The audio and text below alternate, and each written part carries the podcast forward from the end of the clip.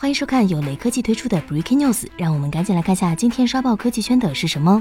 无所不能的拼多多放出专题页面，赫然开启了 iPhone 十二的预约。页面显示，iPhone 十二即将全网首发，来的刚刚好，就在北京时间九月十六日一点。同时还附上了五 G 的标志。据悉，今年将有四款 iPhone 十二与果粉见面，分别是五点四英寸的 iPhone 十二、六点一英寸的 iPhone 十二 Max、六点英寸的 iPhone 十二 Pro、六点七英寸的 iPhone 十二 Pro Max。造型回归 iPhone 四时代的方正硬朗曲线风格，配备五纳米 A 十四处理器，并首次支持五 G，而且内置高通五 G 基带。